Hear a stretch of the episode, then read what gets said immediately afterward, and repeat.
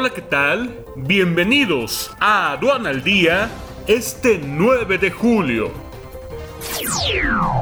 Nacional. AMLO y Donald Trump se reúnen en la Casa Blanca. César Duarte, ex gobernador de Chihuahua, es detenido en Florida.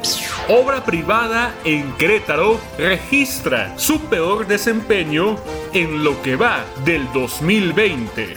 OCDE proyecta recuperación del empleo en México hasta finales del 2021. México, con 275.003 casos de COVID-19, hay 32.796 defunciones. Internacional. Arabia Saudita y Kenia proponen a sus candidatos para dirigir la OMC.